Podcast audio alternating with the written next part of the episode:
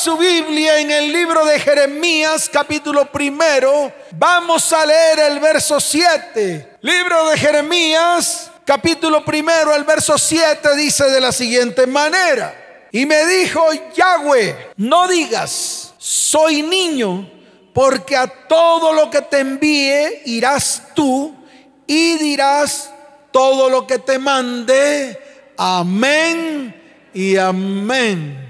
Qué bueno es que cuando Dios hable, entonces su iglesia le ponga atención.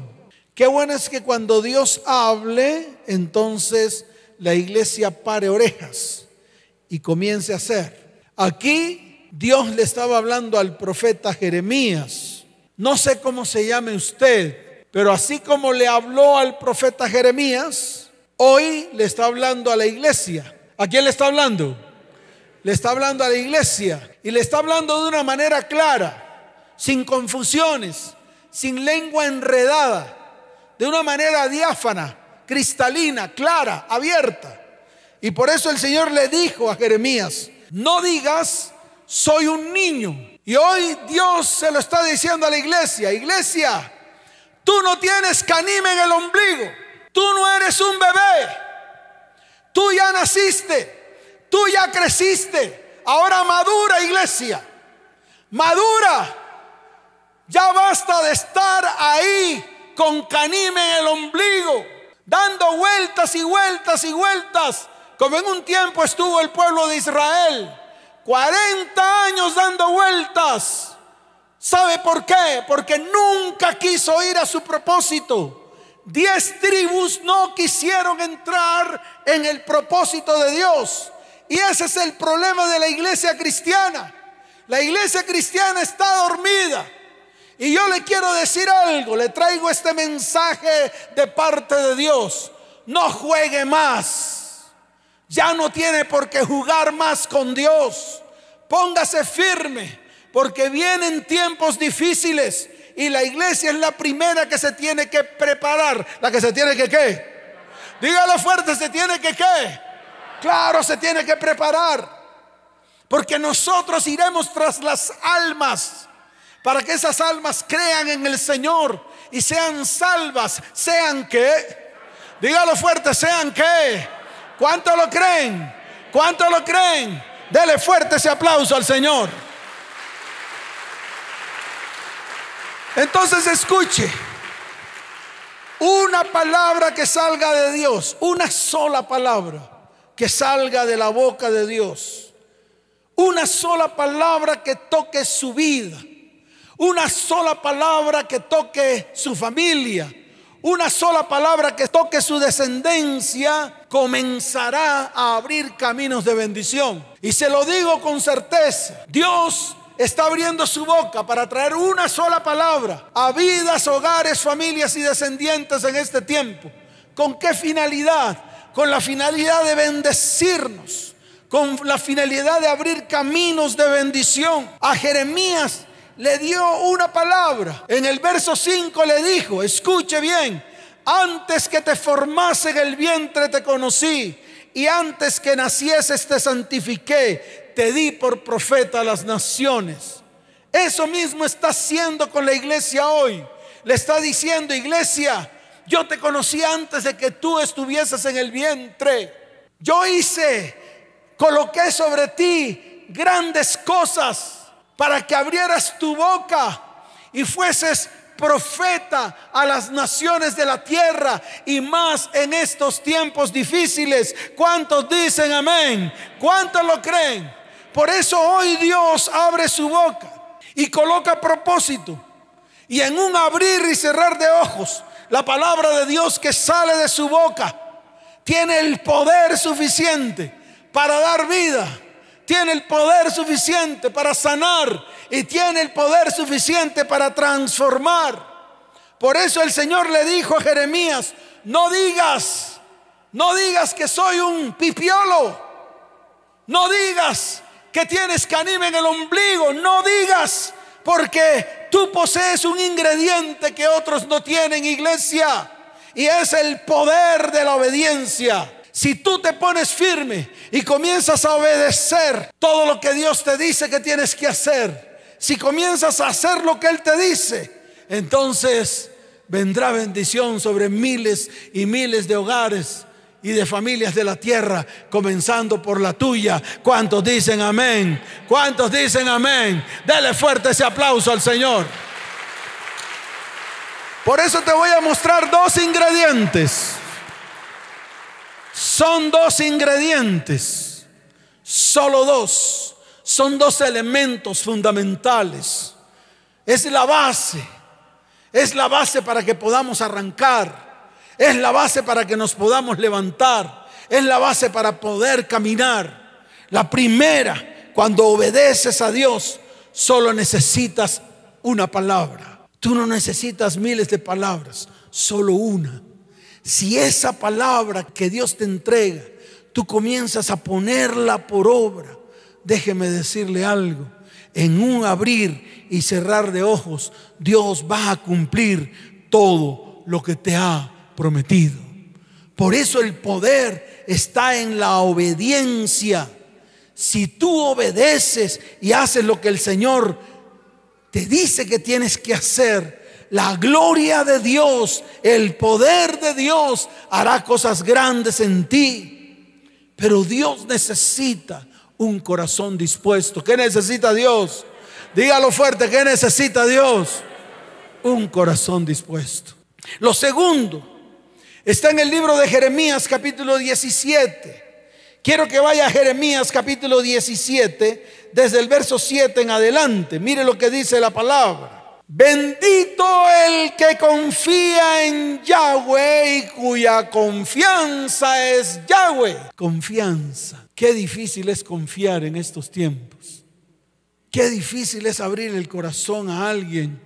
Y qué difícil es confiar en ese alguien. Porque lo primero que hacen es traicionarnos. Lo primero que hacen es clavarnos el puñal por la espalda. Qué difícil es extender la mano de bendición sobre personas.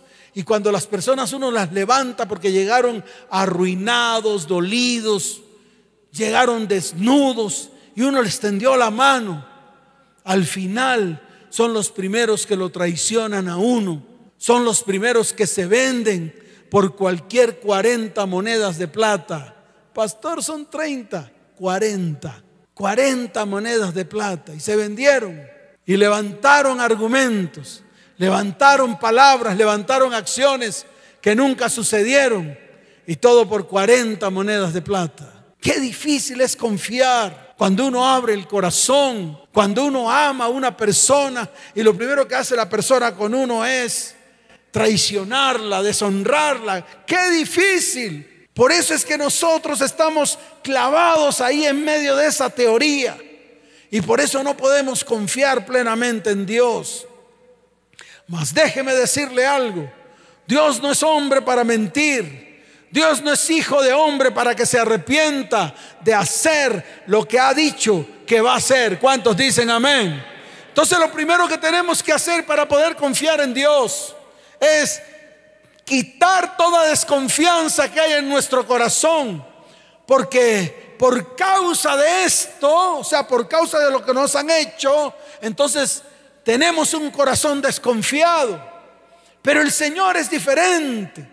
Él lo dice, bendito el varón o bendita la mujer o bendito el hombre que confía en Yahweh y cuya confianza es Yahweh. Y hoy vamos a levantar nuestras manos para decirle, Señor, confío en ti plenamente y sé que vas a hacer cosas grandes en mi vida, en mi hogar, en mi familia y en mi descendencia. ¿Cuántos dicen amén? Pero cuando tú confías en Él, dice la palabra en el verso 8, porque será como árbol plantado junto a las aguas, que junto a la corriente echará sus raíces, y no verá cuando viene el calor, sino que su hoja estará verde, y en el año de la sequía no se fatigará, ni dejará de dar fruto. ¿Cuántos dicen amén? ¿Cuántos dicen amén? Dele fuerte ese aplauso al Señor.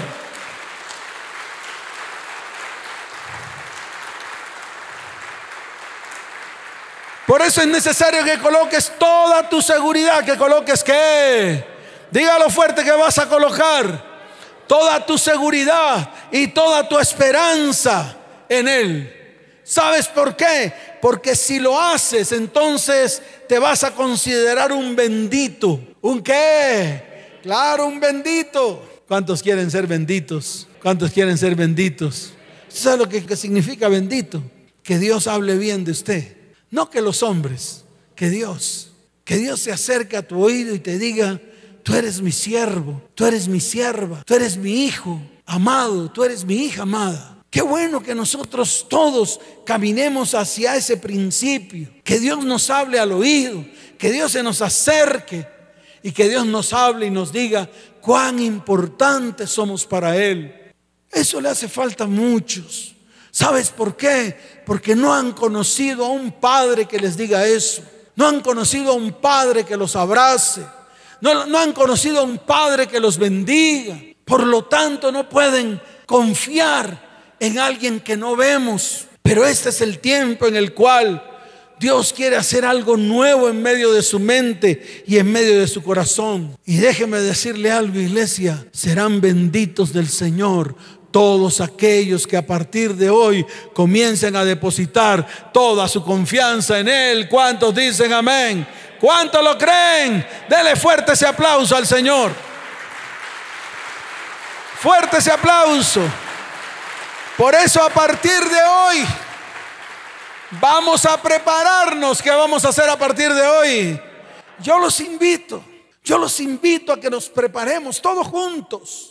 Vamos a estar todos tomados de la mano, en un mismo sentir, en un mismo espíritu. Todos los que están allí detrás de la transmisión, todos, para todos hay. Qué bueno sería que hoy nos paremos firmes delante de la perfecta presencia del Señor porque a partir de hoy nosotros nos vamos a preparar. Vamos a preparar nuestra vida, vamos a preparar nuestro hogar, nuestra familia y nuestra descendencia. Porque muy pronto vamos a recibir una respuesta de Dios, una intervención divina, no programada ni esperada, donde Dios va a intervenir de manera sobrenatural, así de sencillo, de manera inesperada, sin previo aviso. Quiero que hoy abramos nuestra Biblia en Primera de Corintios capítulo 15. Vaya a Primera de Corintios capítulo 15. Ahí desde el verso 52 en adelante dice de la siguiente manera. En un momento, como dice, dígalo fuerte, como dice, en un momento, en un abrir y cerrar de ojos, a la final trompeta, porque se tocará la trompeta seremos transformados y nosotros seremos qué? Dígalo fuerte, nosotros seremos qué? Eso es lo que tiene que suceder en un abrir y cerrar de ojos. Y a eso estoy invitando. Yo no estoy invitando aquí a dar brincos. Yo no estoy invitando aquí a hacer malabares. Yo no estoy invitando aquí a hacer pactos, porque es que a través de los pactos ocurren las cosas. No, a través de los pactos vienen hecatombes, vienen compromisos sin cumplir vienen falsedades y vienen mentiras. Yo no quiero que usted haga ningún pacto, ni conmigo, ni con la iglesia, ni con Dios. No, yo lo que anhelo es que usted se pare firme y tome la decisión y tome la qué. Para que en un abrir y cerrar de ojos, para que en un qué. Yo no escucho en un qué. Claro, en un abrir y cerrar de ojos comiencen a suceder las cosas. Yo sé que muchos de los que están aquí están esperando que Dios haga algo. Yo sé que muchos de los que están aquí están esperando un milagro en su vida, en sus hogares, en sus familias, en sus hijos, en sus descendientes. Pero déjeme decirle algo, se necesita firmeza. ¿Qué se necesita? Dígalo fuerte, ¿qué se necesita? Firmeza. Y yo quiero que a partir de hoy todos los que estamos aquí nos paremos firmes. ¿Y qué es lo primero que hay que hacer? Tienes que mirarte a ti mismo. ¿Qué tienes que hacer? Claro, por mucho tiempo hemos mirado la paja que está en el otro, pero por hoy o a partir de hoy vamos a tener que empezar a mirar la viga que está en el de nosotros. A partir de hoy usted tiene que hacer introspección. A partir de hoy, escuche bien, usted tiene que hacerse varias preguntas. Y esta es la tarea que Dios está colocando hoy a su iglesia Es una tarea, no es un juego. No es un Team Marí de dopingüe. No, no es jugar tricky. No es jugar a saltar. No, desde hoy usted va a comenzar a planear su vida espiritual. Desde hoy usted va a comenzar a caminar en su vida espiritual. Desde desde hoy usted va a comenzar a crecer en su vida espiritual. Ay, pastor, ¿qué hago? ¿Será que me pongo mi cara de cuchiflí, mi sotana? No tiene que ponerse nada. Usted no necesita elementos externos. Usted necesita es preparar su corazón. ¿Qué necesita? Dígalo fuerte, ¿qué necesita?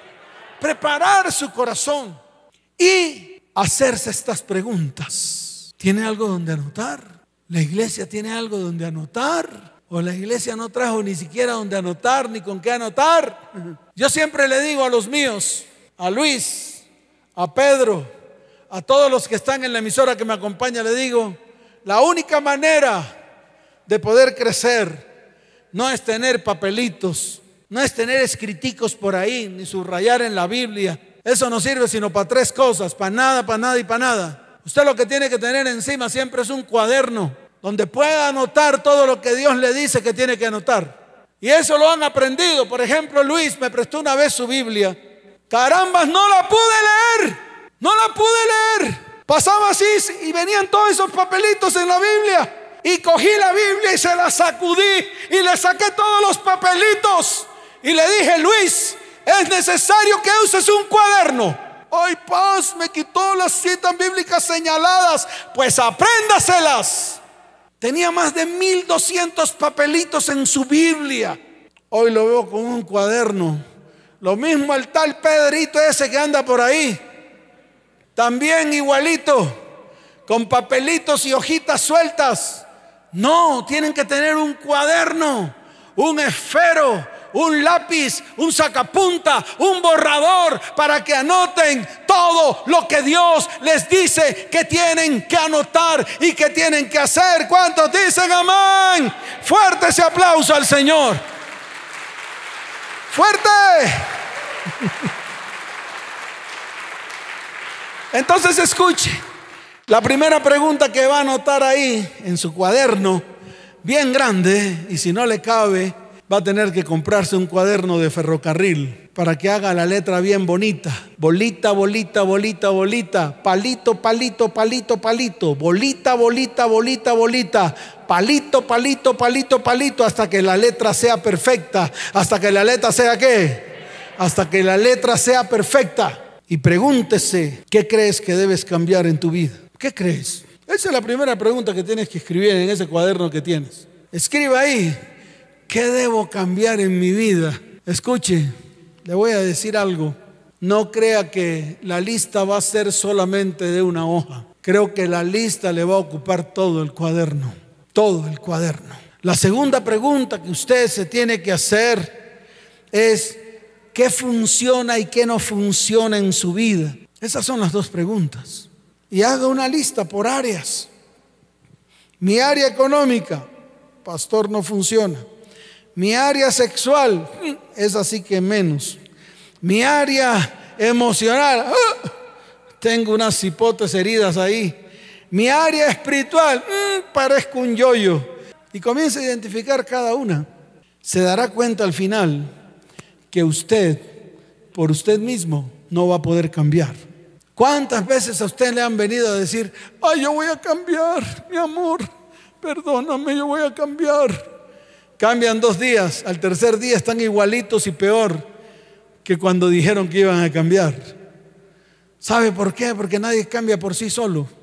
Nadie que diga yo quiero cambiar o yo puedo cambiar lo puede hacer. ¿Por qué? Porque precisamente para poder cambiar se necesita la intervención divina, la intervención de su Espíritu Santo, para que a través de su Espíritu Santo Él pueda transformar todo lo que hay en nuestras vidas, en nuestro corazón, en nuestra mente y en nuestras acciones. ¿Cuántos dicen amén?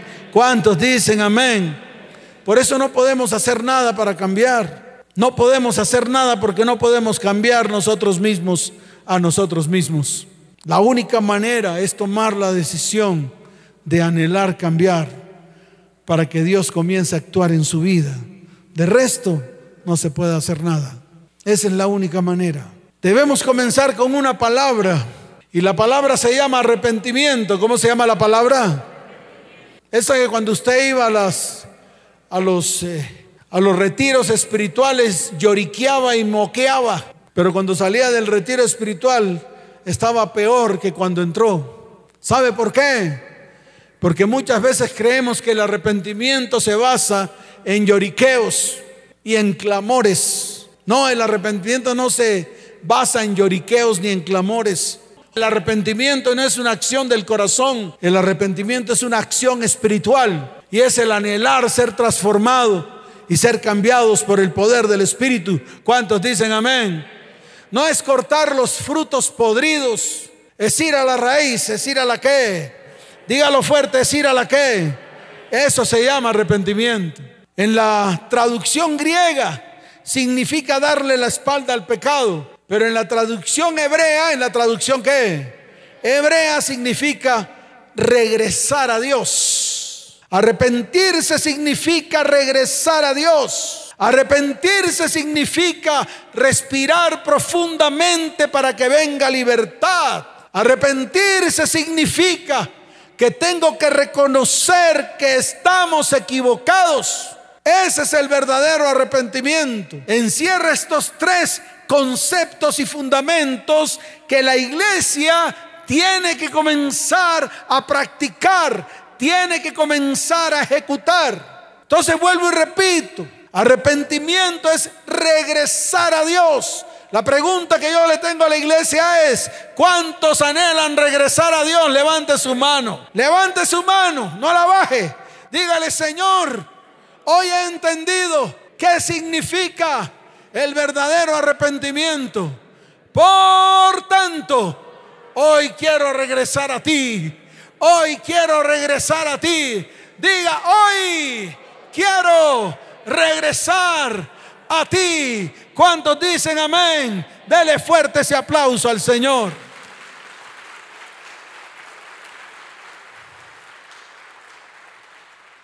Mire, hay una historia dura en el libro de Juan, capítulo 8. Y quiero terminar con esto. En el libro de Juan, capítulo 8, desde el verso primero en adelante, habla de la mujer que fue llevada a los trancazos a los pies de Jesús. ¿Cómo fue llevada la mujer? Dígalo fuerte, ¿cómo fue llevada? A los trancazos delante de los pies del Señor. Fue una mujer que fue sorprendida en adulterio fue sorprendida en adulterio. Y llegaron los escribas y fariseos y la colocaron delante del Señor, ahí a los pies. Mire lo que dice la palabra, porque es necesario que la leamos. Dice, y Jesús se fue al monte de los olivos. Y por la mañana volvió al templo y todo el pueblo vino a él y sentado él les enseñaba. Entonces los escribas y fariseos, ¿quién es? Dígalo fuerte, ¿quién es? Los sabiondos los que se las tiraban de que sabían más que todo el mundo, los que gobernaban, los que creían que tenían la autoridad en todo, en todo, los escribas y fariseos. Dice la palabra que le trajeron una mujer sorprendida en adulterio y poniéndola en medio le dijeron, maestro, esta mujer ha sido sorprendida en el acto mismo de adulterio y en la ley nos mandó Moisés a apedrear a tales mujeres. Tú, pues, ¿qué dices? Cada uno de ellos traía un peñón en la mano, que traían un peñón así de grande. Y eran varios escribas y fariseos. Entonces usted se imagina una mujer acurrucada, ¿cómo estaba la mujer? Acurrucada a los pies del Señor, esperando la muerte. ¿Qué estaba esperando la mujer? La muerte. Porque si eran varios los que traían peñones, piedras, y se le iban a asestar a la mujer, prácticamente la mujer no tenía ningún tipo de oportunidad de ser salvada. O moría o moría. Y todo precisamente porque la mujer había sido sorprendida en pecado. Y eso es precisamente lo que estaba esperando la mujer. Prácticamente no había salvación para ella pendía de una palabra de Jesús.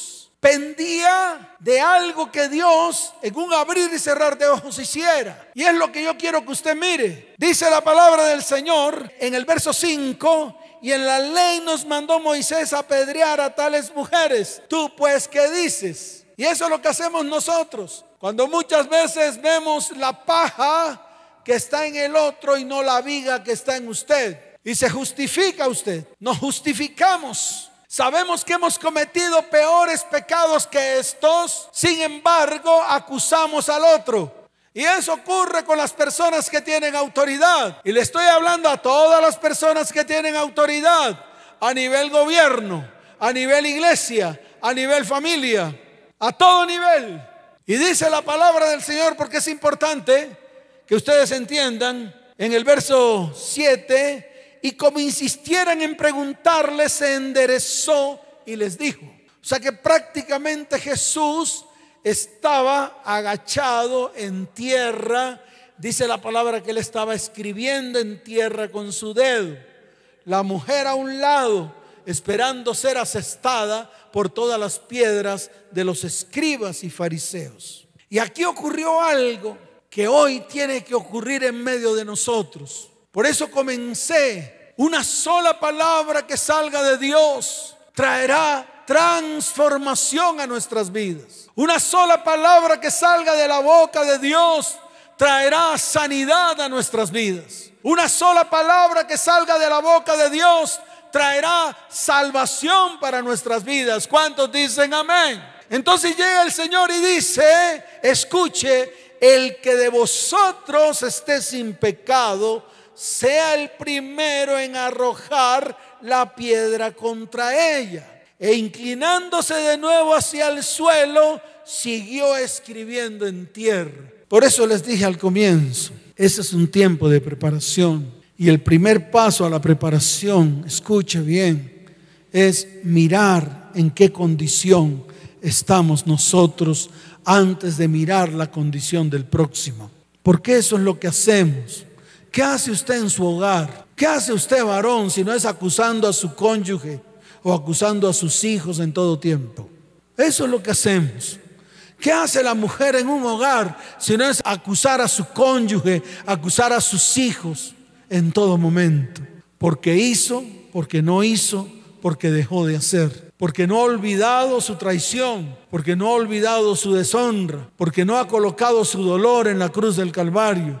Y siguen caminando en medio del dolor, y siguen caminando en medio del señalamiento, y siguen caminando en todo lo que les ha ocurrido en su vida, cuando definitivamente tenemos que hacer un pare para que Dios comience a actuar. De lo contrario, usted seguirá, enredado en lo mismo y en lo mismo y en lo mismo. Mas hoy el Señor está hablando de una manera clara. ¿Sabe por qué? Porque aquí dice la palabra que ellos en el verso 9 al oír esto, acusados por su conciencia, salían uno a uno, comenzando desde los más viejos hasta los postreros, y quedó solo Jesús y la mujer que estaba en medio. Quiero que se coloque en pie. Y la pregunta es directa para la iglesia. ¿Qué piedras tienes que soltar? ¿Qué piedras están en tus manos que tienes que soltar? ¿Qué peñones tienes en tus manos que tienes que soltar para que no asestes en contra del próximo? Y comiences por ti a mirar qué hay en medio de tu vida y comenzar a cambiar tú para que Dios traiga una palabra y esa palabra abra el camino de la bendición que tanto has anhelado en este tiempo. ¿Cuántos dicen amén? Entonces, qué bueno que en la lista que vas a hacer, porque Dios va a comenzar el proceso en su vida, anotes esta. ¿Qué listas, qué piedras tienes que soltar? ¿Qué peñones tienes que soltar? ¿Qué troncos tienes que soltar de tu vida? Porque estás mirando la paja que está en el ojo de tu próximo y no estás viendo la viga que está en medio de tu ojo. A eso nos está invitando el Señor, a que comencemos, a que hoy sea un día especial de empezar a soltar esas piedras Que cuando la sueltes suene, que cuando la sueltes qué? Suene. Que cuando la sueltes sepa qué piedra tiraste. Que cuando la sueltes sepas qué piedras ibas a lanzar contra tu prójimo. Y es la invitación que está haciendo el Señor en esta mañana. Le está hablando a su iglesia y le está hablando a cada individuo de la iglesia. No tiene usted que codiar al de al lado para decirle te está hablando Dios a ti. No, Dios nos está hablando a nosotros en este día. Porque no podemos seguir caminando con pesos y cargas. Porque tenemos que avanzar en los propósitos que Dios está colocando en medio de nuestras vidas. Porque la iglesia es la primera que se tiene que levantar en estos tiempos de crisis. Porque tenemos que ir a los hogares y a las familias, comenzando por el nuestro, para que comience a venir restauración y restitución de parte de Dios. Estamos en los tiempos de Malaquías, capítulo 4, verso 6. Estamos en los tiempos de Elías, que así como cuando el Señor vino, escuche, Hubo un hombre que se levantó llamado Juan el Bautista y preparó el camino del Señor. En este tiempo seas tú, iglesia, la que prepares el camino del Señor. No le tienes que dejar la tarea a otro. Tienes que ser tú el que te levantes y el que comiences a hacer, a actuar y a ejecutar. Por eso quiero que cierres tus ojos, que levantes tus manos al cielo y que comiences a decirle al Señor, Señor, yo quiero obedecer, quiero ser obediente, quiero ser obediente, Señor. Hoy, Padre amado, quiero que hables a mi oído. Y quiero comenzar a hacer tu obra. Señor, quiero comenzar por mí. Levanta tu voz en clamor y dile, Señor, quiero que comiences por mí. Señor, cuando yo obedezco, Señor, yo estoy seguro que tú haces la obra. Por eso hoy anhelo, amado Padre, anhelo, Señor, que tú toques mi vida en este día. Que comiences ese proceso en mí para yo comenzar a ejecutarlo en medio de mi hogar, en medio de mi familia y en medio de mi descendencia. Padre, di, Padre, quiero confiar. Quiero confiar. Ayúdame a confiar en ti. Ayúdame a confiar en que todo lo que has dicho de mí lo vas a cumplir. Señor, hoy levanto mis manos. Hoy levanto mis manos porque lo harás otra vez. Harás cosas grandes, así como lo hiciste en la antigüedad. Harás cosas maravillosas, así como lo hiciste en la, lo hiciste en la antigüedad. Señor, abrirás el mar en dos. Padre, destruirás a Jericó. Señor, harás maravillas y te levantarás contra mis enemigos y mis enemigos caerán uno por uno, uno por uno, en el nombre de Jesús. Padre, aquí estoy, Señor, delante de ti y delante de tu perfecta presencia. Dile, Señor, aquí estoy delante de ti y delante de tu perfecta presencia. Porque a partir de hoy voy a preparar mi vida para que tú hagas cosas grandes, cosas maravillosas y que comiences por mí. Padre, hoy levanto mis manos al cielo. Levanta tus manos al cielo. Cierra tus ojos, cierra tus ojos y comienza a adorar al Señor. Adórale, dile Señor, hoy bendecimos tu nombre, hoy exaltamos tu nombre, hoy declaramos que tú eres Dios, que tú eres mi rey. Levante sus manos, bien en alto, iglesia.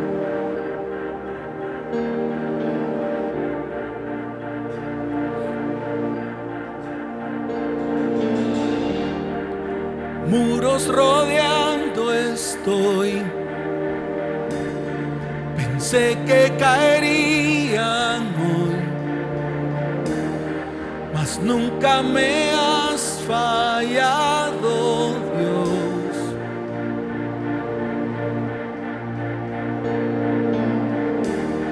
La espera termina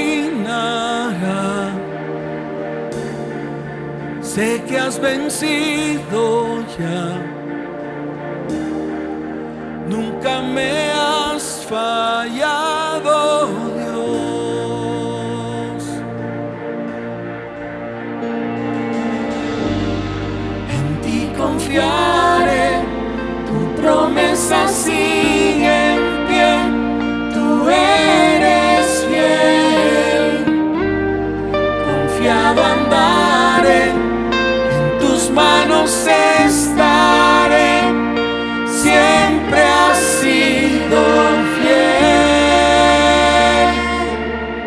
¿Cuántos lo creen? ¿Cuántos lo creen? Levante sus manos. Todos. La noche acabará. Tu palabra se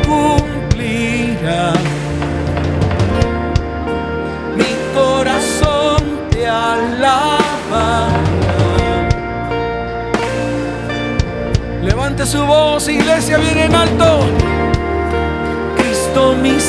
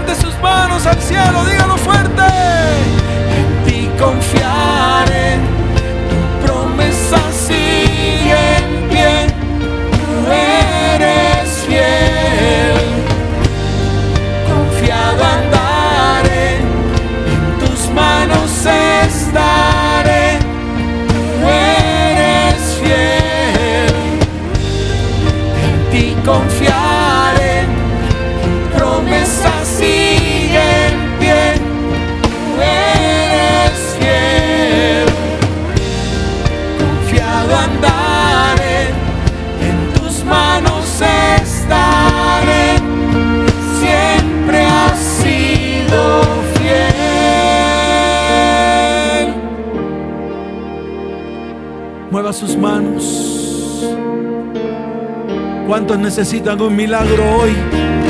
¿Cuántos necesitan un milagro hoy? Hoy es el día de tu milagro. Hoy vas a confiar en Él. Hoy vas a obedecer. ¿Cuántos dicen amén? ¿Cuántos dicen amén?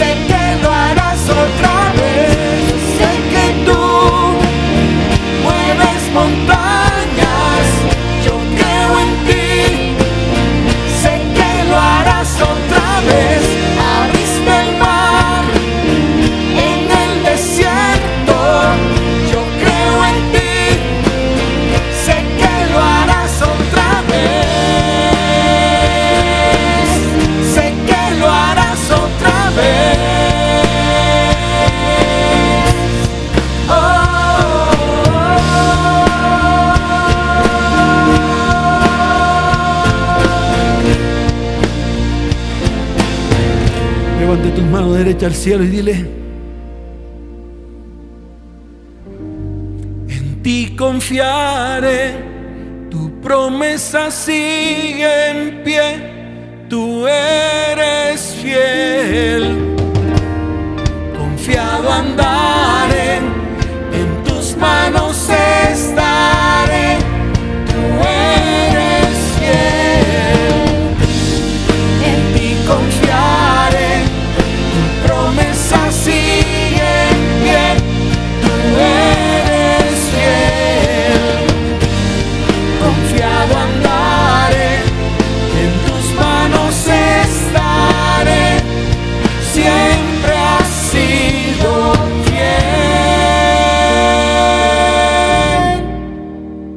¿Cuántos dicen amén? ¿Cuántos pueden decir amén? Levante sus manos. Dígale, Señor, en tus manos están mis tiempos. En tus manos está el cumplimiento de todos mis tiempos. Señor, te doy gracias por hacerme entender que es la preparación para algo nuevo que tú tienes para mi vida, para mi casa, para mi hogar, mi familia y mi descendencia. En el nombre de Jesús. ¿Cuántos dicen amén? Dele fuerte ese aplauso al Señor. Fuerte ese aplauso. Y tú que estás ahí detrás de la transmisión que vienes por primera vez, vas a colocar tu mano en tu corazón. Y todos los que están aquí que vienen por primera vez a esta iglesia, coloquen su mano en el corazón. Levántela bien en alto la otra y dígale, Señor, hoy reconozco que he pecado contra el cielo y contra ti.